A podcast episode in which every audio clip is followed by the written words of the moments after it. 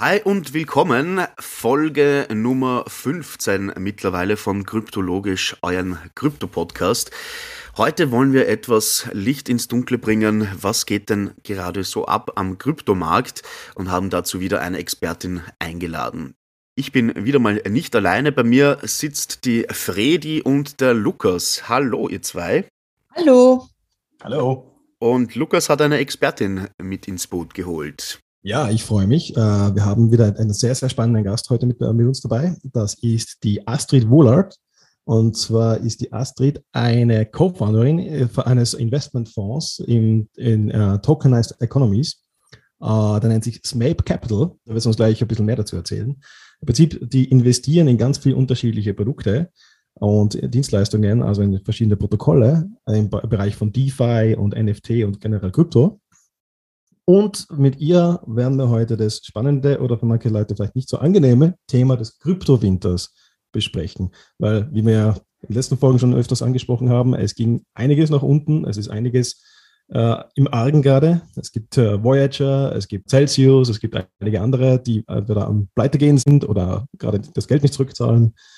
Und das Thema, das schauen wir uns heute im Detail an. Ja, willkommen Astrid. Hallo. Freut mich da zu sein. Danke für die Einladung. Danke, dass du da uns weiterhilfst und uns hoffentlich ein bisschen aufklärst, was denn gerade so abgeht. Ja, aber bevor wir gleich ins Thema uns stürzen, bin ich ja kurz stehen geblieben bei Tokenized Economy. Lukas hat das eh schon ein bisschen vorgestellt. Aber möchtest du vielleicht ein bisschen mehr vertiefen, was du da jetzt co-gefounded hast und was jetzt eine, äh, ein Unterschied ist zwischen ähm, einem anderen Investmentfonds, also einen klassischen, wie, wie wir ihn kennen aus, den, aus der klassischen Wirtschaft und dem, was ihr macht. Ja, das sehr gerne. Also wir haben SMAP Capital vor etwa ja, bald eineinhalb Jahren gegründet. Wir haben eigentlich begonnen als äh, Investment Collective. Das heißt, wir haben eigentlich unser eigenes privates Kapital zusammengelegt, um damit dann in frühphasige äh, Web3 oder Blockchain-Projekte zu investieren. Also eigentlich äh, ausschließlich über Token-Instrumente. Ähm, und äh, wir haben aber dann so viel Interesse und gutes Feedback dazu bekommen, dass wir dann beschlossen haben, das auch wirklich in einen Fund zu überführen äh, den wir jetzt auch in Deutschland gegründet haben. Der ist auch schon mit der BaFin registriert und wir befinden uns eben gerade äh, voll im Fundraising äh, dafür. Äh, läuft eigentlich ganz gut, sind wir sehr zufrieden damit. Und äh, worin investieren wir? Also wie gesagt, wir investieren in Pre-Seed, Seed-Stage äh, Ventures im äh, Web3-Bereich. Äh, wir sind wirklich so äh, Token First Fund. Also wenn es darum geht, gut, wenn wir halt Equity nehmen müssen, um dann an Token ranzukommen, dann werden wir das natürlich machen.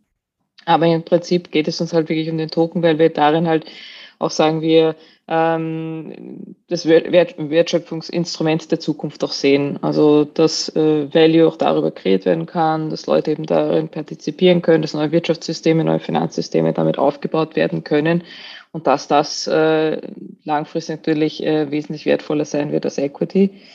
Und äh, da haben wir verschiedenste Sektoren, in die wir investieren. Wir sind prinzipiell auch infrastrukturagnostisch. Das ist uns sehr wichtig. Also wir sind kein spezifischer Ökosystem von, von irgendeiner bestimmten Infrastruktur, sondern sagen auch, die Layer Zeros oder Layer Ones, die wir jetzt haben, die äh, werden sich natürlich weiterentwickeln. Die, da werden weitere Innovationen drin passieren, aber jede von denen wird wohl irgendwo seinen Prime Use Case haben. Es wird nicht nur eine Chain geben, die ähm, alle beherrschen wird, sondern wie gesagt, es wird eine Mixtur verschiedenen Chains geben, die dann interoperabel äh, miteinander interagieren. Und ähm, deswegen, äh, wie gesagt, würden wir uns jetzt nicht nur auf eine einzige Infrastruktur setzen, auch einfach aber auch aus Portfolio-Risikomanagement, weil, wie man es ja eben letztens gesehen hat, äh, Luna Terra hatte da leider etwa einige unglückliche sagen wir, Momente in, äh, in dem Lebensabstand dieser äh, Infrastruktur. Und wenn man jetzt da in dieses Ökosystem hinein investiert hätte, dann nur in dieses Ökosystem, möchte ich meinen, dann hätte man wohl auch als Portfolio-Manager wohl einige Probleme. Was ist Equity und was ist Token? Ah, Weil du ja. ganz am Anfang das besprochen hast. Tut mir leid, wie gesagt, ich bin ein totaler Newbie. Ich brauche eine Erklärung dieser zwei Worte. Natürlich, ja sicher. Na, also im klassischen Bereich ist es so, also wenn du einen klassischen VC anschaust, der wird immer in Firmenanteile, also Equity, also Shares äh, investieren und wird immer einen Firmenanteil haben und diesen äh, kann er dazu nutzen, um zum Beispiel gewisse Rechte halt drin zu haben, bei Boardmeetings dabei zu sein und muss auch diese äh, Firmenanteile später auch dann wieder veräußern, um seinen Exit zu haben. Äh, Im Krypto-VC-Bereich ist man eher interessiert an den Token, weil oft ist es so, dass die Firmenstrukturen, die gewählt werden von diesen Firmen, einfach aus regulatorischen Gründen oft, sind oft Non-Profit-Organisationen. Das heißt, es hat jetzt nicht wirklich so viel Sinn, da jetzt Firmenanteile zu halten, weil du da nicht wirklich eine Wertsteigerung erwarten kannst. Das heißt, so, da ist wirklich der Token das Interessante, wo du sagst, gut, da hast du einen Teil dieses, sagen wir, Wirtschaftssystem, dieser Applikation, dieser Infrastruktur, ja, dieser Wertschöpfungskette und dass man da eben dabei sein kann. Und da kriegt man, kann man eben einen, einen Teil von diesem gesamten Netzwerk haben, das auch global agieren kann. Und das Schöne an Token Holdings ist, dass du üblicherweise viel schneller Liquidität haben kannst als über, wie gesagt, die Firmenanteile. Weil Firmenanteile, da musst du schauen, gut, kriegst du die von den anderen Shareholdern irgendwie die Erlaubnis, das früh verkaufen zu können. Gibt es dann, keine Ahnung, ein IPO, also geht man an die Börse, um das veräußern zu können, kann man dann vielleicht seinen Exit schaffen. Also das ist üblicherweise viel langwieriger und der Fonds müssen schon bis, sagen wir, 15 Jahre Laufzeit äh, dabei sein, dass da eine Wertsteigerung und ein Exit eben passieren kann. Und bei Token Investments kann das viel, viel schneller sein. Also unser Fund zum Beispiel hat eine Laufzeit von 5 plus 1 plus 1, also bis zu maximal sieben Jahre. Wir gehen davon aus, dass wir diese Zeit aber nicht wirklich ausschöpfen müssen bei Token Investments. Das ist eigentlich rein risikotechnisch, dass wir das halt so lange angesetzt haben in dem ähm, Kryptobereich. Ja. Das Ganze äh, gehört ja jetzt auch zu DeFi, oder? Zu Decentralized Finance. Na, es ist so, also äh, unser Fund würde zum Beispiel in Decentralized Finance äh, Applikationen investieren, wenn es Sinn macht. Aber wir selbst sind jetzt kein DeFi-Produkt an und für sich. Ich finde, DeFi ist eh so ein bisschen strittig, weil also man soll sagen, dass viele der Applikationen, die wir heute sehen, sind nicht wirklich dezentral noch gehalten. Das heißt, sie sind relativ fernab von einer Decentralized Finance und sind eigentlich recht ähnlich zu dem, was man auch im sag mal, klassischen Bereich jetzt sieht. Ähm, das heißt, äh, inwiefern das eigentlich wirklich mit dieser Vision von Web3 und Decentralized Finance zu tun hat, ist überhaupt ein bisschen strittig, sagen wir so. Ähm, aber nichtsdestotrotz sollten wir da eine interessante Innovation sehen, würden wir da auf alle Fälle investieren. Aber wir haben jetzt eigentlich im Dealflow auch die letzten Monate schon hauptsächlich nur mehr Copycats gesehen, eben von Lending, Borrowing Sachen und ähm, war jetzt nichts Spannendes dabei, wo wir gesagt haben, boah, das ist jetzt neu und toll. Ähm, es gibt schon einige Player in dem Bereich, die da gut, ähm, sag mal, äh, beieinander sind oder also, äh, Nutzer äh, haben oder User immer auf der Plattform. Aber wir haben jetzt eigentlich nicht, nicht so wesentlich Spannendes gesehen. Darum haben wir auch gesagt, wir, wir sind wirklich mehr interessiert an Infrastrukturinvestments, Emerging Applications, darunter auch zum Beispiel NFTs, äh, die dazukommen. Auch in der Schnittmenge von IoT und Blockchain tut sich sehr, sehr viel. Auch im Healthcare-Bereich tut sich sehr viel und in einigen anderen Sektoren, daraus zum Beispiel diese Decentralized Autonomous Organizations, da sind wir eigentlich auch sehr, sehr interessiert daran. Da tut sich auch noch sehr, sehr viel. Das hat letztes Jahr so ein bisschen angefangen mit einem Hype, ähm, aber und wo sich jetzt Projekte immer mehr und mehr so dauifizieren wollen, sagen wir so. Ähm, aber ja.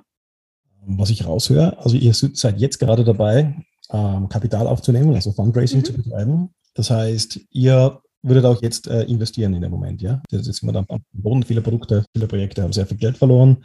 Viele Token sind sehr, sehr günstig derzeit. Also sehr, sehr viele gute Projekte sind günstig. Mhm. Manche sind äh, nicht, mehr, nicht mehr kaufwürdig. Äh, also es gab viele Bereinigungen auch, die nicht mehr da sind ja. am Markt. Ähm, also ihr würdet jetzt sagen, dass ihr kaufen würdet? Ja, jetzt ist ein besserer Zeitpunkt als letztes Jahr sogar, weil letztes Jahr hatten wir irgendwie so einen starken Bullenmarkt. Das heißt, es ist eigentlich fast alles raufgeschossen. Das heißt, man musste nicht gut investieren können, um eigentlich irgendwo einen Return zu, zu schaffen. Also auch bei den, also die Top 20, die es damals gab, das, das hat äh, uns ja eigentlich immer schwindelbereit, wenn man gesagt hat, wie kann das eigentlich nur darauf kommen. Aber gut, mit viel Marketing und Influencer geht wohl alles. Ähm, aber jetzt in so einem Bärenmarkt siehst du halt wirklich, äh, welche Projekte eigentlich wirklich gut sind, äh, die weiter Value äh, accruen. Also wir sind eigentlich stolz, dass in unserem Portfolio hatten wir eigentlich keinen Ausfall bisher, obwohl wir letztes Jahr im Bullenmarkt äh, investiert haben, also da angefangen haben, Investment Collective, sind wir eigentlich immer noch bei einer knapp 3x Performance äh, derzeit, wo wir eigentlich sehr, sehr zufrieden sind. Und äh, jetzt ist halt wirklich eine sehr, sehr gute Zeit, wie du sagst, es sind viele äh, Token sind halt enorm hinuntergekracht vom Wert, sind aber trotzdem sehr, sehr, sehr gute Projekte. Und äh, da kann man jetzt als Investor, wenn man sich gut auskennt und äh, weiß, wie man diese Projekte bewerten äh, muss oder was man schauen soll, kann man da wirklich äh, interessant, äh, ja, interessante Investitionen für die Zukunft machen. Aber man wird wahrscheinlich auch eine lange Atem brauchen, weil wir gehen auch davon aus, dass der, dieser Kryptowinter doch ein bisschen länger anhalten wird. Also länger heißt für uns dann so 18 bis 24 Monate auf alle Fälle, weil es ja nicht nur Krypto ähm, äh, an und für sich betrifft, sondern die globalen Märkte und auch die geopolitische Situation, die wir jetzt halt wirklich haben, äh, spielt äh, da um einiges hinein. Ähm, also gehen wir von einem längeren Kryptowinter aus. Da sind wir ja schon auch beim Thema, weshalb wir dich eingeladen haben. Nämlich auch uns Noobs ist schon aufgefallen, dass es gerade nicht so rund läuft mit den, mit den Graphen da, beziehungsweise alles eher unten sich ansiedelt und sehr billig geworden ist, beziehungsweise mein, meine Investments oder wie man das nennen kann, meine Einkäufe sind jetzt äh, die Hälfte wert. Ähm, und du hast jetzt gemeint, ihr geht von 18 bis 24 Monaten aus. Das, habe ich, das hat mich natürlich ein bisschen betroffen. Ähm, wie, definier mal vielleicht, was ist ein Kryptowinter? Warum, warum reden wir nicht von einfach einem, einem kurzen Crash? Warum, warum gehen wir davon aus, dass es länger dauert? Warum geht es ja von dieser Zeitspanne aus? Ja, also das mal. Hm. Ja, na, es ist, ähm, wie soll ich sagen, also wie gesagt, das hat einiges zu tun mit der allgemeinen geopolitischen Situation, die wir jetzt haben. Also es hat ja, sagen wir so, dass der Winter so richtig eingeläutet wurde, war ja so um die Zeit vom Ukraine-Krieg, wer angefangen hat. Äh, da ist dann so richtig bergab gegangen, weil natürlich viele Investoren und Anleger Angst hatten, was wird denn jetzt passieren? Ja, vielleicht ziehe ich jetzt noch schnell äh, meine Assets aus allen möglichen Hochrisikoklassen aus, wo Krypto halt dazugehört. Das ist eine Hochrisikoklasse. Und ähm, hat natürlich äh, gesagt, dazu geführt, dass äh, das alles runtergekracht ist. Noch dazu hatten wir im Kryptobereich natürlich einige unglückliche Fälle. Äh, zum Beispiel, keine Ahnung, die Infrastruktur Solana ist siebenmal äh, war sie down, ja. Dann Terra Luna ist ja komplett mit dem Stablecoin und das Stablecoin ist komplett Impact gewesen, was ein Rattenschwanz an äh, Events mit sich gezogen hat. Und äh, dann, sagen wir, das die Infrastruktur quasi auf tot gestellt hat. Ähm, dann hatten wir natürlich auch den Fall mit Free Arrows Capital, der quasi als Tier One ähm, Kryptofonds geahndet war, haben wir gemerkt, dass da vielleicht auch nicht so viel Tier One dahinter war und äh, dass die eigentlich sehr viel äh, Geld sich ausgeliehen haben und einfach sich auch verkalkuliert haben mit ihren Investments. Und äh, damit natürlich auch wiederum eine Kettenreaktion in äh, äh, anderen Firmen ausgelöst haben, weil die, die, diese Kredite halt nicht mehr ähm, zurückgezahlt werden äh, konnten. Und ähm, ja, und dann hatten wir natürlich auch noch den Meltdown von Celsius und anderen Firmen. Also das war halt irgendwie so, wie man gesehen hat, äh, da war jetzt natürlich sind einige Events zusammengekommen, wo äh, Investoren und Anleger, besonders diejenigen, die jetzt noch nicht so lange dabei sind, einfach äh, die Angst ins Gesicht getrieben hat und äh, wo es halt noch mal zu weiteren Verkäufen gekommen ist. Caitlin Long. Wer Caitlin Long nicht kennt, sollte sich jetzt eine Notiz machen und sich mit Caitlin Long auseinandersetzen. Entweder auf Twitter folgen oder mal anschauen, was sie so auf äh, in ihrem Podcast oder sonstigen äh, Medien äh, dazu sagt. Die kann euch das sehr gut erklären, was da passiert ist. Sie hat nämlich 2018 schon gesagt, jetzt kommt langsam äh, Wall Street zu, zu Krypto. Und sie ist selbst ähm, Wall Street-Veteranin, also 22 Jahre hat sie dort gearbeitet. Ich kann das jetzt ganz gut erklären, was da äh, passiert ist. Wir, haben angefangen mit etwas wie Bitcoin und wir sind weitergegangen mit etwas wie Celsius, das ein bisschen vorgegeben hat, DeFi zu sein, Decentralized Finance, aber einfach nichts anderes war wie ein, ein Unternehmen, gleich wie eine Bank, nur ohne den, den extra Sicherheitsmechanismen einer Bank. Uh, oder auch äh, Free Arrows Capital, ein Fonds, die anderen, was man, was man aufzählen kann, die waren alle untereinander verschuldet, haben herumspekuliert, die haben Gelder ihrer, ihrer Nutzer genommen, die haben Fractional Reserve Banking, also un, un nicht voll gedeckt, äh, Banking betrieben. Und wie man sieht, das, das, was man jetzt ein bisschen beobachten kann, es ist wie ähm, 2007, 2008, wie Lehman Brothers eingegangen ist. Äh, es fällt ein, ein großer Domino, andere Dominos haut es um. Das ist, das ist was wir, wo wir gerade drin stehen. Aber vielleicht, um das auch mal greifbarer zu machen, weil wir jetzt haben wir schon öfter über den Krypto-Winter gesprochen und auch in den letzten Folgen schon. Aber äh, Lukas, du hast das eh ganz kurz schon erklärt. Vielleicht geht es auch etwas genauer. Äh, wie hat das Ganze jetzt genau angefangen eigentlich, dass, ähm, dass wir in dieser Situation gelandet sind, in der wir jetzt sind? Nämlich, dass Bitcoin bei rund 20.000 steht und Ether bei ja, gerade mal so 1000. Wo hat das begonnen? Welcher Dominostein war sozusagen der erste, der gefallen ist? Genau, weil da, ich, wir haben nämlich eine Folge gleich am Anfang zum Ukraine-Krieg gemacht und da auch überall in den Medien, dass sehr viel, äh, sehr viele Gelder eben in Bitcoin gesteckt werden oder in Krypto gesteckt werden. Sehr viele Spenden sind der Ukraine auch per Krypto zugekommen. Also eigentlich habe ich mir gedacht, wäre das äh, eher so etwas gewesen, was die Kryptosache eher pusht. Also so habe ich es am Anfang verstanden. Ne? Also mit Bitcoin selbst ist gar nichts passiert. Was wirklich passiert ist, ist äh, Krypto. Also machen wir jetzt mal diese Unterscheidung zwischen Bitcoin und Krypto. Äh, Bitcoin ist Bitcoin und alles andere ist Krypto. Ähm, weil jetzt, jetzt war natürlich ja, gerade im Krypto-Winter ähm, werden viele Bitcoin-Maximalisten geboren, also diejenigen, die sagen, es ist alles ähm, unterschiedlicher Grad an, an Unseriosität, aber wir, wir, wir mögen nur Bitcoin. Ähm, was, ist, was, was war der Auslöser? Es waren eben diese Vernetzungen von verschiedensten Unternehmen, die untereinander geleveraged waren, also die untereinander Schulden gehabt haben, ähm, die ein bisschen spekuliert haben mit dem ganzen Geld, wie man jetzt sieht. Das, das, das, das bricht jetzt alles zusammen. Das ist wie, wie das Bankensystem 2007, 2008 war in der Gegend. Ähm, also mit Bitcoin ist nichts passiert. Mit Krypto ist Folgendes passiert. Es gab eben das eine Protokoll, Terra Luna, äh, das sagenhaft schnell eingefahren ist. Innerhalb von vier Tagen war das ganze Geld hier weg. Und dann hast du gesehen, Uh, der Andreas Antonopoulos, uh, glaube ich, sagt das ungefähr so, wenn, wenn die Ebbe kommt, also wenn die Flut weg, äh, Flut und Ebbe, wenn die Ebbe kommt, dann siehst du, wer die langen Hosen anhat. Und es gab jetzt ganz viele große Player, die hatten ganz keine langen Hosen an quasi. Siehst du das auch so, Astrid?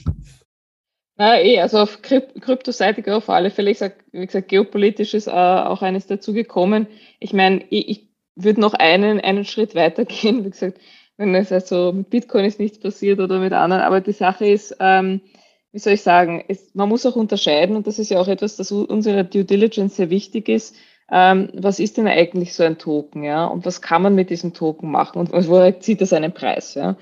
Und das Problem derzeit ist immer noch, dass diese, ich nenne es halt gerne alte Tokensysteme, ja, dass die leider Gottes so aufgebaut sind, dass äh, sie keine Wertschöpfung vom Protokoll selbst halt haben. Ja. Also zum Beispiel ein sehr gutes Beispiel hast du da bei, bei Ethereum selbst. Ja, ist eigentlich eine Plattform, auf der wahnsinnig viele Applikationen laufen, sehr viele User da sind, aber es hat eigentlich nichts mit dem Preis zu tun. Es gibt trotzdem nichts, das eigentlich sagt, okay, das sollte jetzt Wert X haben. Du hast immer noch einfach nur das, es ist der Wert, den der Markt äh, ihm gibt, ja, was Leute dafür bereit sind äh, zu zahlen. Ja. Selber ist bei Bitcoin auch. Ja. Es ist halt eins, die erste Kryptowährung überhaupt gewesen oder immer noch, ist immer noch, ja. Und ich persönlich würde mich freuen, wenn eigentlich mal auf Platz eins äh, irgendwas anderes steht, weil ich eigentlich schon langsam genug davon habe, dass alles nur mit Bitcoin rauf und runter geht. Aber es ist halt, äh, du siehst halt jetzt auch wieder neue, sagen wir, Token-Modelle und Token-Systeme, wo wirklich von der Nutzbarkeit dieses Tokens selbst und von dem, wie die Plattform aufgebaut ist, ähm, dass wirklich auch Value zu, dieser, äh, zu diesem Token rüberschwappen kann. Und damit würdest du davon ausgehen, ähm, dass es wesentlich stressresistenter ist das als diese alten Tokensysteme, die man leider zuhauf eben noch auf CoinMarketCap oder CoinGecko gelistet sieht. Da wärst du schon auch bei einer Frage, die ich mir stelle. Welche Projekte wird, werden denn oder welche Coins werden denn den Kryptowinter deiner Meinung nach nicht überleben und welche werden ein Comeback erfahren? Weil gerade ist ja alles unten, ne? Also zumindest fällt mir nichts ein, was jetzt irgendwie hm, gut gehen wird. Und aus regulatorischen Gründen muss ich sagen, also alles, was ich äh, sage zu Projekten, soll nicht als Kaufempfehlung gesehen werden ja, oder als Investitionsempfehlung. Ähm, also rein aus technologischer Sicht gesehen sage ich natürlich, dass einfach diese Plattformen, die dezentraler gehalten werden und sich äh, also diese, diesen Dezentralisierungsgedanken verschrieben haben, einfach stärker rauskommen werden. Und äh, das ist also Bitcoin, da, da, tut sich eigentlich auch sehr, sehr viel. Da gibt es eigentlich viele Sidechains, wo viele Funktionalitäten aufgebaut werden. Also ich glaube, da sind viele Ökosysteme, die noch gar noch nicht so viel Beachtung bekommen haben, die sich da rausmausern werden. Bei Ethereum kommt es jetzt ein bisschen drauf an, wie wir diesen Sprung zu Proof of Stake schaffen werden und dass sich dieses äh, Protokoll überhaupt upgradet und wie gut das funktionieren wird. Ich meine, es wurde dieses Jahr schon auf einem Testnet äh, quasi äh, angefangen. Das sieht derweil ganz gut aus, aber wir werden sehen, was es dann eigentlich mit dem Hauptprotokoll dann machen wird, wenn das vielleicht später im Jahr halt äh, passieren wird. Aber da könnte könnt man erwarten, dass äh, da noch viel äh, Gutes rauskommt. Ich denke, Avalanche ist auch ein sehr äh, spannender Layer Zero, wo noch sehr viel passieren kann. Und die fangen jetzt so richtig jetzt auch mit dem NFT-Gedanken an. Da gab es da schon immer so NFT-Apes und was auch immer, ja. Ich sage auch, ich kaufe jetzt Avalanche zum Beispiel. Das gefällt mir ganz, ganz, ganz gut. ah ja. Wie gesagt, ich gebe keine Kaufempfehlung ab. Ähm, Cosmos finde ich ist sehr, sehr stark. Ich meine, der Token selbst hat halt leider überhaupt äh, keinen, sagen wir mal, Wertezuwachsmechanismus eingebaut, weil du kannst Projekte haben, die einfach auf dem Cosmos SDK aufbauen dann halt äh, ja, munter äh, ihre Applikationen haben. Aber ich finde grundsätzlich äh, das IPC, ja, dieses Inter-Blockchain Communication Protocol, das es da gibt, das ist äh, eins der besten, das du derzeit am Markt hast. Und du siehst auch sehr, sehr viele Projekte, die in diesem Cosmos-Ökosystem äh, drinnen sind. Also ich glaube, technisch gesehen ist das wirklich äh, ein sehr, sehr spannendes Ökosystem. Dann Polkadot natürlich ist auch äh, sehr, sehr spannend. Da haben sie auch mit diesem Live-Testnet Kusama, was eigentlich auch jetzt ein echtes, äh, äh, sagen wir, ein, ein echter Infrastructure Layer ist, äh, haben sie auch schon äh, viel gezeigt, was man damit machen kann. Ähm, da werden wir auch die nächsten Monate und Jahre sehen, ob das auch so funktioniert, äh, wie man sich gedacht hat. Also das sind sicher, sagen wir so, die spannenderen Sachen, äh, die man sieht. Ähm, sonst von den Infrastrukturen, also bei Tesos würde ich mal mehr erwarten, aber die sind ein bisschen eingeschlafen, sagen wir im Sinne vom Marketing und auch wie sie Developer äh, reinholen zur Plattform. Also das Tooling ist auch noch nicht so easy going. Ähm, wo ich wirklich Probleme sehe derzeit ist bei Solana. Also wie gesagt, wenn die das nicht in den Griff bekommen, dass die andauernd irgendwelche Probleme haben, dann glaube ich, werden die Developer dann auch in andere Richtungen ziehen. Und da gibt es viele solche Infrastrukturen, wo man sagt, gut, wenn die, die jetzt nicht anzahlen, wirklich mit, mit dem äh, Development, dann, dann könnte das problematisch werden. Nur zur Einordnung, du redest jetzt von der Technologie, die immer hinter dem Coin äh, steckt, nicht wahr? Genau. Also mhm. zur Erinnerung für alle unsere Zuhörerinnen und Zuhörer, Ether ist zum Beispiel der Coin vom Netzwerk, Technologie ja. Ethereum zum Beispiel. Und was die Astrid jetzt vorgestellt hat, sind diese Technologien, die hinter diesen Coins sind. Also nicht wundern. Wobei äh, Polkadot zum Beispiel kommt mir auch bekannt vor als Coin, glaube mhm. ich, oder? Ja, ja genau. Das genau, ja. Okay. Was ist jetzt bei Polkadot zum Beispiel anders als bei Bitcoin oder bei Ethereum und Ether? Die, die Interoperabilität und allgemein, wie das halt funktioniert. Also ich meine, Polkadot selbst ist ja ein Hub eigentlich, ein Interoperabilitätshub, hat eigentlich äh, nativerweise zum Beispiel keine Smart Contract Funktionalitäten. Es muss über die sogenannten Parachains kommen, die äh, da hinein pluggen. Ähm, da gibt es dann natürlich auch äh, also eigene Parachain Crowdloans, die auf verschiedensten zum Beispiel ähm, zentralisierten Exchanges, wo man da mitmachen kann. Man kann auch über die Plattform selbst natürlich partizipieren, wenn man auf dem Stand ist, dass man sich wohl genug fühlt, äh, so nah am, am Protokoll zu, äh, zu interagieren. Und äh, da wird eben versprochen, dass über diese Parachains und über die, die, die Wertigkeiten, die da gelockt werden, weil du musst dir zum Beispiel als User zum Beispiel deine Dots dieser Parachain geben oder deine Kusamas, ähm, wird eben gesagt, okay, durch diesen Stake, den wir da hineingeben, wird das Netzwerk auch zusätzlich gesichert, ja, und diese Shared Security gilt dann für alle Chains. Und was du zum Beispiel auch hast äh, oder was äh, Polkadot machen möchte, ist ja, dass du nicht nur Token hin und her schieben kannst zwischen äh, verschiedenen ähm, äh, Chains, sondern dass du ja auch zum Beispiel auch Daten äh, transferieren kannst. Und das ist ja eigentlich das richtig Spannende, weil dann können wir eigentlich wirklich von einem dezentralisierten Web reden, ähm, wie wir es uns halt gerne vorstellen würden, weil Token hin und her zu swappen, ist ganz nett. Ich meine, da gibt es verschiedenste technische Lösungen, wie man das machen kann. Aber wirklich interessant ist, wenn diese Chains halt wirklich Daten austauschen können. Das kannst du derzeit nicht so richtig machen. Also wenn du da zum Beispiel nur auf Ethereum bist, dann bist du halt eine Ethereum-Chain, die halt äh, natürlich schön einen Token hin und her swappen kann, aber du kannst keine Daten austauschen mit einer anderen Ethereum-Chain. Und das ist so ein bisschen das Problem bei dem Ganzen. Und das sind halt diese Interoperabilitätsprotokolle aller ähm, Cosmos und Polkadot und auch teilweise Avalanche, die versuchen, das ähm, gesagt, äh, ins Leben zu rufen. Es gibt auch eigene Bestrebungen, äh, wo einige Protokolle sagen, gut, sie wollen überhaupt native äh, Interoperabilität haben.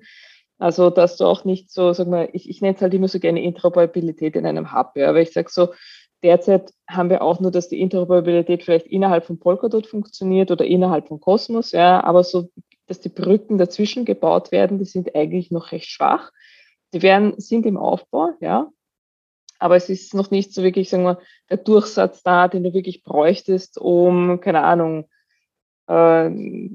Menschen aller Welt darauf, darauf zu bringen, auf das Netzwerk. Und äh, das ist eben etwas, wo andere Chains dann auch ansetzen, wo sie versuchen, in ganz neuen Approaches dann so quasi Native Interoperability zu haben, dass du nirgendwo reinplagen musst, sondern dass die dann halt überhaupt miteinander äh, gut funktionieren. Aber es sind ganz, ganz neu. Also da werden wir noch sehen, wie, wie gut die funktionieren. Wie ist das Wort Intraprobabilität?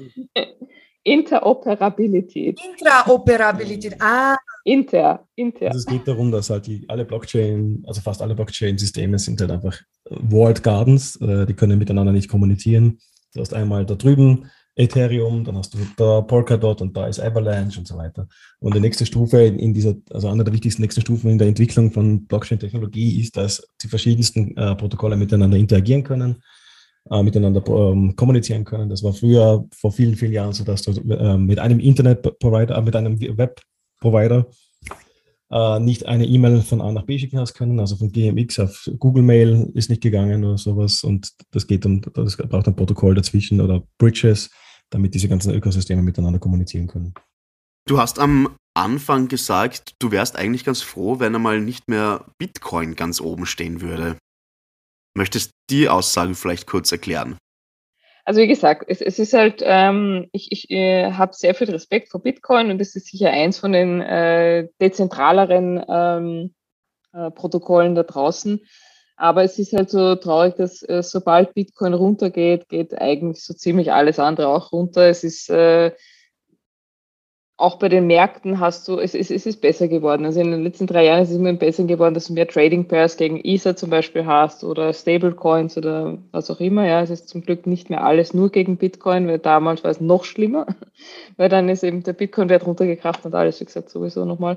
Aber es ist leider halt alles viel zu sehr ähm, korreliert miteinander, dass du immer noch nicht so ganz sehen kannst, wo äh, die spannenderen Coins dazwischen sind, äh, die dann natürlich, sagen wir, viel Aufmerksamkeit verlieren, dadurch, dass halt einfach Bitcoin runterkracht. Weil ich sehe halt, warum Bitcoin jetzt, sagen wir so einen hohen Wertezuwachs hat, finde ich, ist eine Funktion einerseits von äh, der Zeit, die halt Bitcoin einfach schon da ist. Es ist halt seit 2009 halt da. Das heißt, es ist ein Asset, das die Leute mehr kennen. Es wird mehr darüber gesprochen. Es kriegt auch sehr, sehr viel Aufmerksamkeit medial. Und äh, ja gut, man kann sagen, es ist gecapped auf, weiß nicht, 21 Millionen. Das wird halt äh, gesagt, daher, wie gesagt, Ewigkeiten bis in die Millionen wert sein oder so, kann man glauben, wenn man möchte.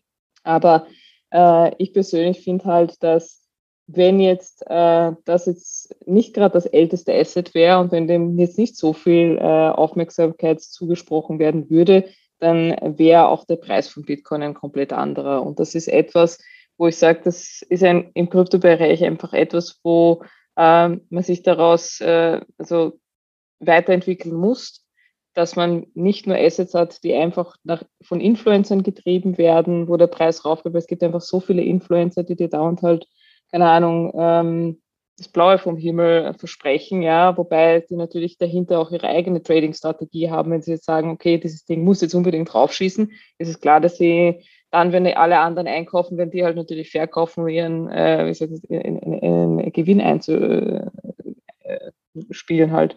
Und ähnlich ist es halt auch bei Bitcoin, dass es leider Gottes halt immer wieder, wie gesagt, äh, getrieben wird dadurch, dass ähm, viele Leute einfach meinen, dass das ein super klasse Asset ist. Ja. Aber ich, ich, ich finde es, wie gesagt, technologisch gesehen, ja, es gibt einige Sidechains, die interessanter werden, aber ich bin persönlich kein, also sehr weit davon entfernt, Bitcoin-Maximalist zu sein. Und ich würde mich, wie gesagt, freuen, wenn einfach die Token mehr ähm, Beachtung bekommen, ja, wenn die Token einfach mehr Beachtung bekommen, äh, die auch einen Wertzuwachs durch die Nutzung selbst haben. Aber das wird doch eh unweigerlich passieren, oder? Also je, je, je mehr wir uns da bewegen in Richtung DeFi und je mehr das halt quasi in der Mitte der Gesellschaft angekommen ist, diese Art von, wie nenne ich das, Wirtschaft oder Finanzierung oder wie auch immer, desto mehr wird man sich auch mehr auf andere Dinge fokussieren. Oder siehst du das anders? Äh, prinzipiell ja, aber ich glaube, es kommt darauf an, wie viele Leute, also wie schnell du äh, ganzen Menschen onboarden kannst ins Web3 oder ja, in, in den ganzen Kryptobereich. Und ich glaube, wir sind noch recht weit davon entfernt, dass wir von Mass Adoption reden können. Dass auch, wie gesagt, äh, auch andere neue Token-Systeme und Approaches diese Beachtung einfach äh, erlangen können. Es ist zwar durch die NFTs jetzt sehr, sehr viel äh, dazugekommen, wo Leute gesagt haben, ja, cool, Arts and Collectibles Market. Es ist viel im Digital Fashion Bereich passiert. Ähm, auch viele, sag mal, traditionelle Brands haben jetzt ihre eigenen mal, Metaverses, wie man es nennen möchte, aufgebaut, ihre eigenen so Online-Shops, die ganz fancy aussehen, äh, wo sie auch, wie gesagt, eigene Geschäftsmodelle dann dahinter haben, wenn sie diese NFTs und so. Und da sind natürlich jetzt viele Nutzer noch dazugekommen, aber wir sind weit davon entfernt, dass es wirklich Mass Adoption ist und dass wir sagen, okay, jetzt ist es auf einer kritischen Masse dass diese sagen wir, tokenisierten Ökosysteme auch wirklich so funktionieren können, wie man es sich vorgestellt hat. Und dass sie einfach auch so dezentral sein können, wie, wie man es gerne hätte. Weil derzeit ist es halt immer noch so, dass wenn du dir die Token Economics anschaust von vielen Projekten, so Token Economics ist im Prinzip dieser Pie, je nachdem wie der Token halt aufgeteilt ist, zwischen Investoren, zwischen der Community, zwischen der Treasury von einem, äh, äh, einem Projekt und, und, und da siehst du, dass es eigentlich immer noch fernab von dezentral ist. Also können einfach viel höhere Userzahlen noch dazu, dass du sagst, gut, das ist jetzt ein, ein, sagen wir, ein Ökosystem, das für sich selbst gut funktioniert. Danke für die Einordnung auch. Brauchst dich auch nicht entschuldigen, dass du keine äh, Bitcoin-Maximalistin bist. Wir haben eh den Lukas bei uns, der, der liebt Bitcoin eh ähm, oh mehr als genug. ja, ich finde, man sollte auch kritische Worte mal zulassen. Also ist ja auf alle Fälle legitim. Du hast schon NFTs und so angesprochen. Wie siehst du das denn? Also jetzt Kryptowinter ist dann aus in, in äh, einigen vielen Monaten laut dir. Ähm, wie, wie, wie, gehen wir dann hervor? Also was, was, was ist, wie glaubst du, schaut die Zukunft aus nach dem Kryptowinter? Wird es dann ultra viel explodieren und steigen? Haben alle NFTs oder sind NFTs dann tot? Oder genau, es ist so ein bisschen die Zukunft skizziert. Du, also ganz ehrlich, ich finde grundsätzlich äh, sollte man vor diesem Kryptowinter jetzt nicht so viel Angst haben. Und ich habe immer noch einen sehr positiven Outlook, weil die Adoption immer noch weitergeht. Also gerade im NFT-Bereich, also wie gesagt, also im Digital Fashion, Digital Lifestyle-Bereich geht das sehr, sehr stark weiter. Du siehst auch allgemein sehr viele Corporates, die in diesen Bereich reingehen, auch Banken, die mittlerweile anfragen und sagen, hey, ich hätte gern ein Default-Produkt jetzt äh, neben meinen ganzen Investitionsprodukten, was können wir da recht risikolos machen und, und, und. Also ist es auf alle Fälle so, dass die Adoption äh, sehr, sehr stark weitergeht im Hintergrund, was positiv ist. Ähm, was zu den NFTs zu sagen ist, also äh, ich, also ich persönlich äh, habe äh, ein paar NFTs gekauft, aber einfach nur aus Jux und Tollerei, we weniger als, als Wertezuwachs, weil ich glaube nicht, dass es eigentlich im Moment irgendein Team auf dieser Welt gibt, das NFTs richtig bewerten kann, dass du ein Valuierungsframework dahinter hast, das sagen kannst, gut, du kaufst es, diese, also dieses JPEG, ja, und das wird dann, weiß nicht, was wert sein. Ähm, es ist ähnlich wie am Kunstmarkt, muss man halt sagen. Äh, das, äh, da gibt es vielleicht die ein oder andere Methode, wie du halt äh, Sachen bewerten kannst, aber auch noch nicht so ausgereift. Und das sage ich auch, also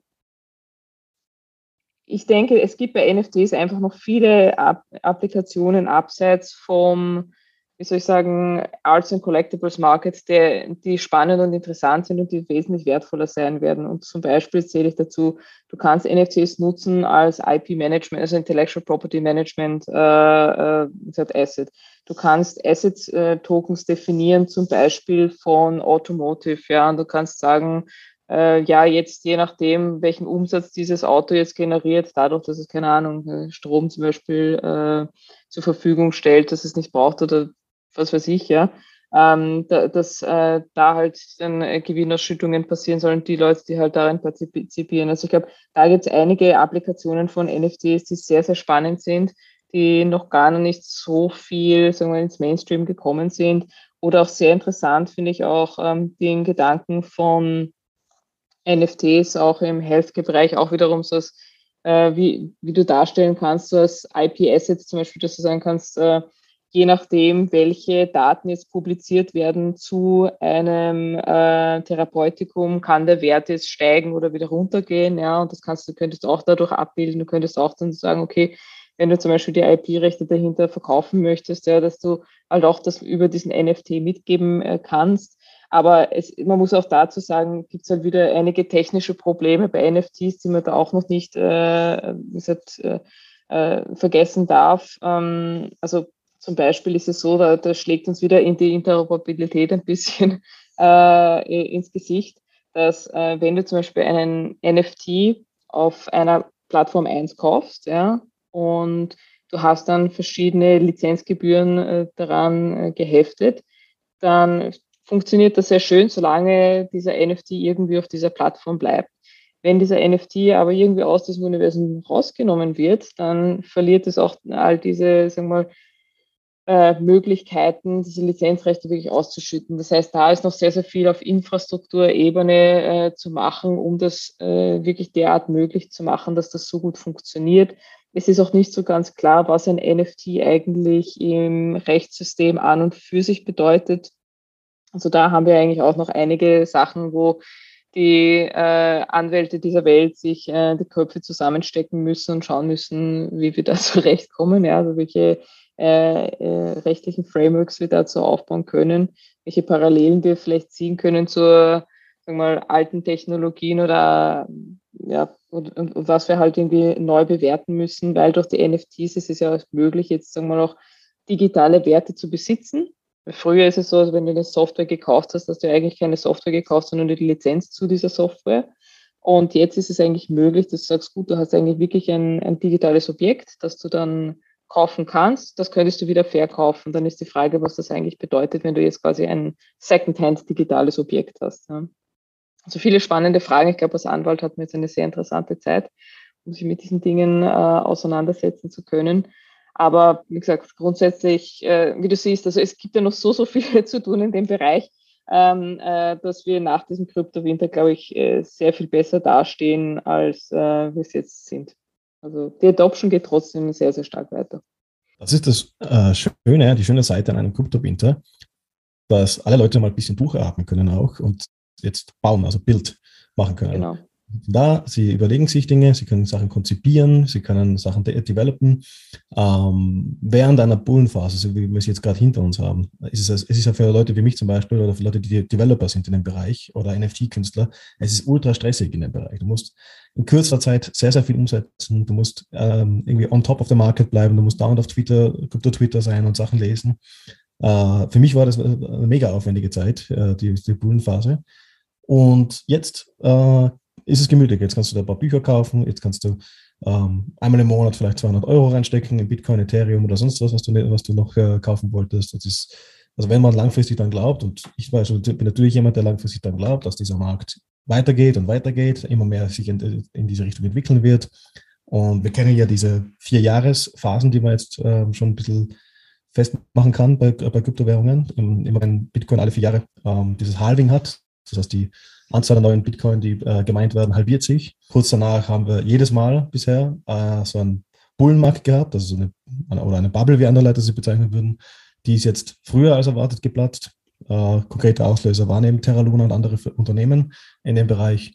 Um, aber jetzt kann man, also ich, ich höre es auch bei der Astrid raus, sie, sie, wie gesagt, sie, sie nehmen Geld auf in ihrem Fonds. Sie kaufen strategisch, äh, sie haben einen Vorteil, dass jetzt die Dinge billig sind und du kannst da wirklich ein paar Protokolle und Ideen und auch Unternehmen identifizieren, die werden vermutlich in zwei Jahren sehr, sehr gut dastehen. Und wenn dann wieder eine Bullenphase kommt, was auch sehr wahrscheinlich ist, äh, wenn sich die, die Geschichte wiederholt, dann bist du da gut, gut aufgestellt. Ja, ich muss sagen, weil du gesagt hast, dass Developer hat man sehr stressig gehabt in der Bullenzeit. Also ich muss sagen, als Fonds auch. Also unsere DD musste manchmal ja innerhalb von drei bis sieben Tagen fertiggestellt werden, sonst hättest du den Deal verloren. Also das heißt, das kannst du dir vorstellen, äh, ganze DD von einem Projekt in so kurzer Zeit aufzustellen, ist auch nicht trivial. Also wir sind eigentlich auch froh, dass wir da ein bisschen durchatmen können und dass wir uns ein bisschen mehr Zeit nehmen können, ganz, ganz tief in diese Projekte einzutauchen und gesagt, dass man einfach von mehreren Quellen auch sich äh, Cross-References holen kann, um ein Projekt eben noch besser bewerten zu können. Ja, ich habe im Bullenmarkt einmal eine, äh, irgendwo ein Token gekauft von einem Projekt, äh, das nicht mal eine Website hatte. Die haben die Website erst eine Woche später gemacht. Das hat aber trotzdem funktioniert. Das war halt komplett ohne DD, also Due Diligence. Also ich habe mal, also Crypto, Crypto Dude würde sozusagen reingeaped, ohne viel Nachforschung zu betreiben. Das, das geht im Bullenmarkt, äh, sollte man aber nicht zu häufig machen. Ja, haben wir persönlich nicht gemacht, also da waren wir schon sehr vorsichtig. Ich habe noch eine Frage an die Astrid, und zwar zu euch, nämlich ähm, selbst, zu Smape Capital. Habe ich das richtig verstanden? Smape Capital ist sowas wie ein Fonds. Das heißt, ihr setzt euch mit allen möglichen Krypto-Projekten auseinander, lest euch die White Papers durch und so weiter und so fort und entscheidet, okay, hier sehen wir Potenzial, ähm, das wollen wir in unseren Fonds aufnehmen. Als Anfänger, wie ich es zum Beispiel bin, ist sowas doch sehr praktisch, weil dann muss ich mich persönlich nicht damit auseinandersetzen, sondern ich vertraue euch sozusagen mein Geld an und ihr lest euch durch, beziehungsweise erkundigt euch und wählt dann die zukunftsträchtigen Projekte, Unternehmen, Token etc. aus. Habe ich das richtig verstanden? Korrekt, ja. Wobei dadurch, dass äh, wir mit Hochrisiko-Assets handeln, ist es nur offen für professionelle und semi-professionelle Investoren. Das heißt, so der Retail-Kunde kann da leider nicht partizipieren. Also ich kann dann jetzt nicht mitmachen. Es sei denn, du bist professioneller oder semi-professioneller Investor. Das heißt, du hättest schon eine Also weder noch, würde ich das sagen. also es gab eine Folge, wo man wo er schon verdächtig ähm, reagiert hat, äh, wo vermutet wurde, dass er eine Million Euro am Konto hat. Ah. Ja, ja, diese, also diese Gerüchte gibt es, aber äh, äh, nach, nach was macht ihr da eigentlich die, die Auswahl? Also wie würde ich mich da überhaupt als semi-professionell bei euch präsentieren müssen? So, da gibt es in Deutschland äh, klare Vorgaben, die, äh, die, die man da erfüllen kann. Also bei semi-professioneller Investor ist es so, dass du üblicherweise in dieser Asset Class oder überhaupt nicht viel investiert hast in deinem Leben, dafür aber viel Kapital hast. Und darum ist da das Minimum-Ticket für semi-professionelle Investoren 200.000 äh, Euro. Für professionelle Investoren ist es so, dass sie eigentlich schon viele solche ähnliche Deals gemacht haben, äh, mit der Asset Class auch vertraut sind oder mit dem Investment an und für sich. Und da ist das äh, Minimum-Ticket 100.000 Euro. Aber das ist, wie gesagt, ah. regulatorisch vorgegeben. Ähm, das können wir auch nicht ändern. Das sind ja Peanuts. Naja, bitte dann. aber aber gibt es auf eurer Webseite irgendwo eine Auflistung in Projekte, wo ihr generell rein investiert habt? Also ich ja, ja, ja, gibt es. Also es, es ist auf unserer Website äh, smay.capital. Äh, da gehst du unter Investments und dann siehst du, in was wir eben investiert haben. Das ist wirklich quer über den Gemüsegarten, kannst du sagen. Von Infrastruktur zu DeFi zu NFT äh, Projekten da ist einiges dabei. Auf alle Fälle ein guter Link, oder? Ein guter Bezugspunkt, wo man sich vielleicht informieren wir kann. Wir werden es auf jeden Fall ver verlinken. Aber wenn wir schon bei Anfängerinnen sind und Anfängern, hast du denn eigentlich Tipps für Neueinsteigerinnen und Neueinsteiger? Ist jetzt eigentlich die Zeit des Shoppens? Oder wird es noch weiterfallen? Oder was würdest du einem Neueinsteiger oder Neueinsteigerinnen jetzt erraten? Prinzipiell do your own research, ja. Also sich wirklich mit der Materie mal vertraut machen und sagen, okay, was gibt es denn eigentlich für Projekte am Markt? Dafür eigentlich viel zu viele. Also wenn du auf CoinGecko oder CoinMarketCap schaust, sind schon über 10.000 gelistet, aber das ist ein Mini-Bereich über dem, wie viel es da eigentlich gibt. Ähm, äh, und man sollte natürlich nur in etwas investieren, das man auch versteht. Also nicht einfach, äh, wie das vorhin schon gerechnet, rein apen, weil man äh, das mal irgendwo gehört hat vielleicht oder jemand einem äh, den Tipp gegeben hat, weil wenn alle diese Tipps beherzigen würde, also die, die diese Tipps hergeben, wirklich so gut wären, dann wären sie schon reich und würden diese Tipps wahrscheinlich gar nicht mehr so breit treten. Und ähm, ja, und einfach, wie gesagt, ich glaube, dass wir noch nicht ganz den Ende gesehen haben. Also ich glaube, dass es noch ein bisschen runterfallen wird im Markt, bevor es dann wieder raufgehen wird. Aber ja, also ich glaube, man kann die Zeit noch nutzen, um sich mit der Materie gut vertraut zu machen. Kannst du uns ein Datum nennen, wann es ganz genau Bitte die Lottozahlen für nächste Woche auch gleich. Ach, ich wünschte, leider nicht. Ne? Das ist, Nein, das ist, könnte ich nicht sagen.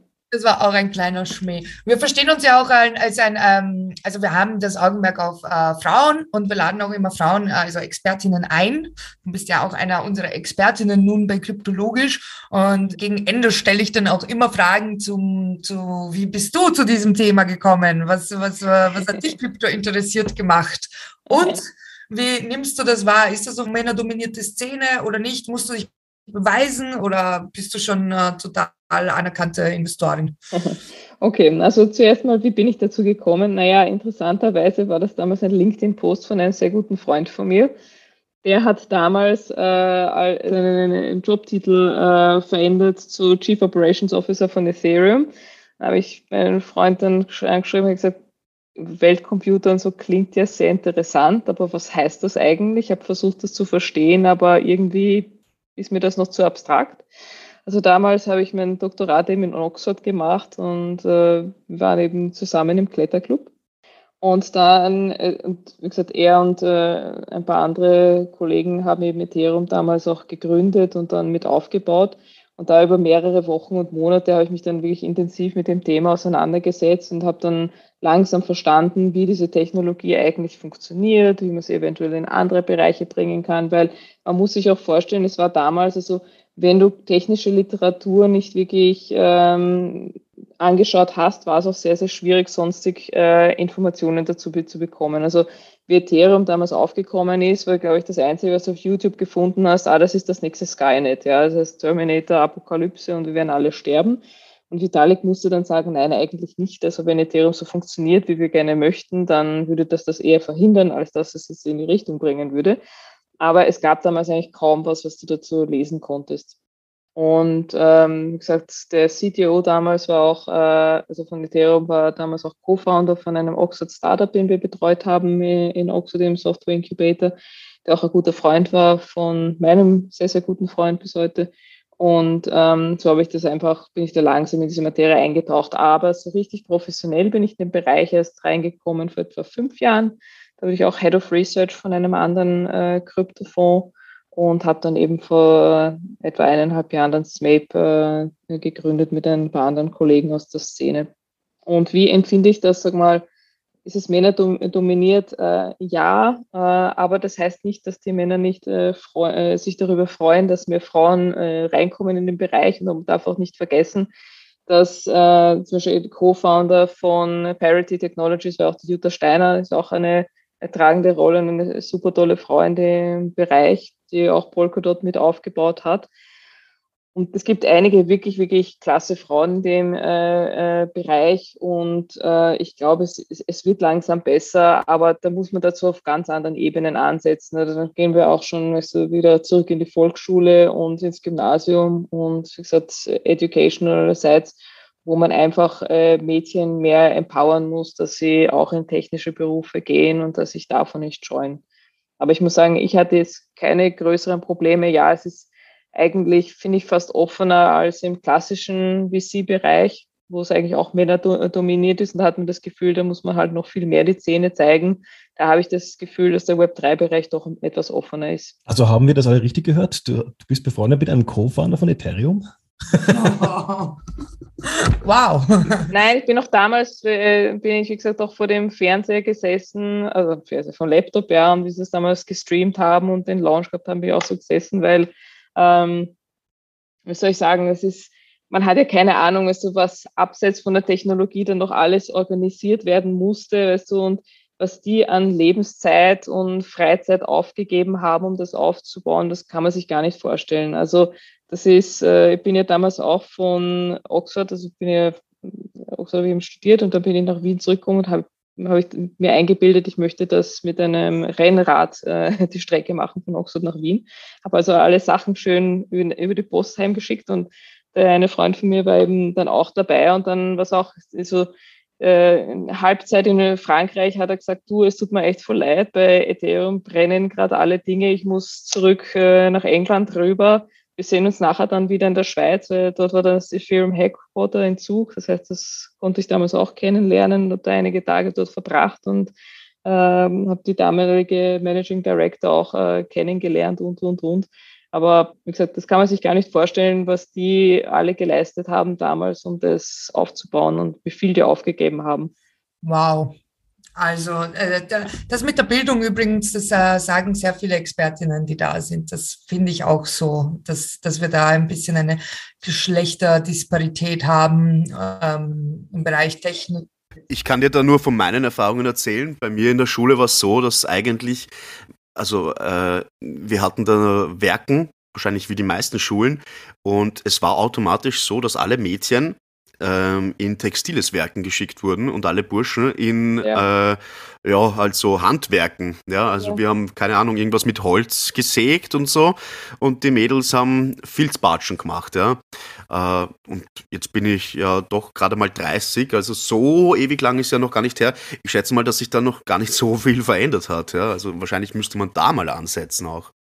Na, absolut. Also ich meine, ich, ich erinnere mich auch, äh, bin ein bisschen älter als 30 aber bei uns war es auch so, du konntest eigentlich gar nicht wählen. Also wir waren auch im textilen Werken. Ich hätte eigentlich sogar gerne an die HTL gehen wollen und programmieren zu äh, gehen. Ich meine, meine Eltern waren grundsätzlich sehr supportive, aber das haben sie dann doch irgendwie gesagt, so, na, mach doch besser die AHS fertig und schau, was du da machen möchtest.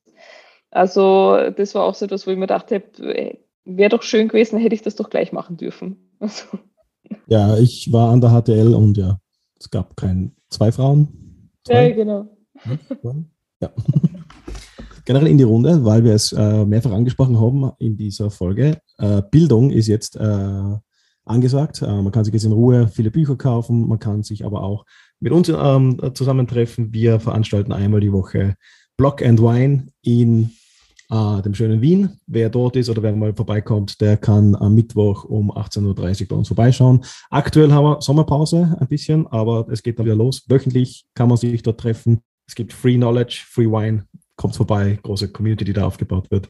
Könnt gleichgesinnte Leute äh, kennenlernen. Ähm, und wir machen natürlich auch Einsteigerkurse. Ich, ich persönlich mache Einsteigerkurse. Kommt einfach auf Validvent und schaut euch da an, ob euch was gefällt. Wir machen jetzt was zum Metaverse. Wir machen was generell für die, für die Einsteiger in den Bereich ist jetzt die richtige Zeit, um sich zu bilden. Ja, wenn wir schon bei den Shoutouts sind, dann äh, schließe ich mich gleich an. Wir haben seit neuestem einen kryptologisch Telegram-Channel, den äh, alle gerne beitreten können und uns direkt Fragen zu den aktuellen Themen stellen können oder Fragen an zukünftige Episoden, Themen, die wir dann an unsere Expertinnen weiterleiten können. Den Link zu der Telegram-Gruppe, den stellen wir natürlich wie immer in unsere Beschreibung von der Folge. Genau, und wir haben auch ein Patreon. Falls ihr uns unterstützen wollt, dann freuen wir uns natürlich. Auch da wird der Link in der Beschreibung der Folge sein. Und ihr könnt uns wie immer auf Instagram folgen. Wir haben einen neuen Stil der Postings, äh, der uns sehr viel Spaß macht. Kryptologisch heißen wir dort und Krypto-Podcast heißen wir auf Twitter, wo wir auch immer Sachen zu unseren Folgen twittern und Sachen retweeten, die irgendwie wichtig waren. Ich sage danke, Astrid. Sehr gerne, danke für die Einladung war sehr spannend. Ich hoffe, wir konnten ein bisschen Licht ins Dunkle bringen, in den dunklen Kryptowinter, der jetzt noch andauern wird. Also viel ins Solarium gehen und Vitamin D tanken ist jetzt angesagt. Ich hoffe, wir konnten ein bisschen Wärme spenden. genau. Und äh, ja, wir hören uns beim nächsten Mal. Danke fürs Zuhören und Einschalten. Tschüssi.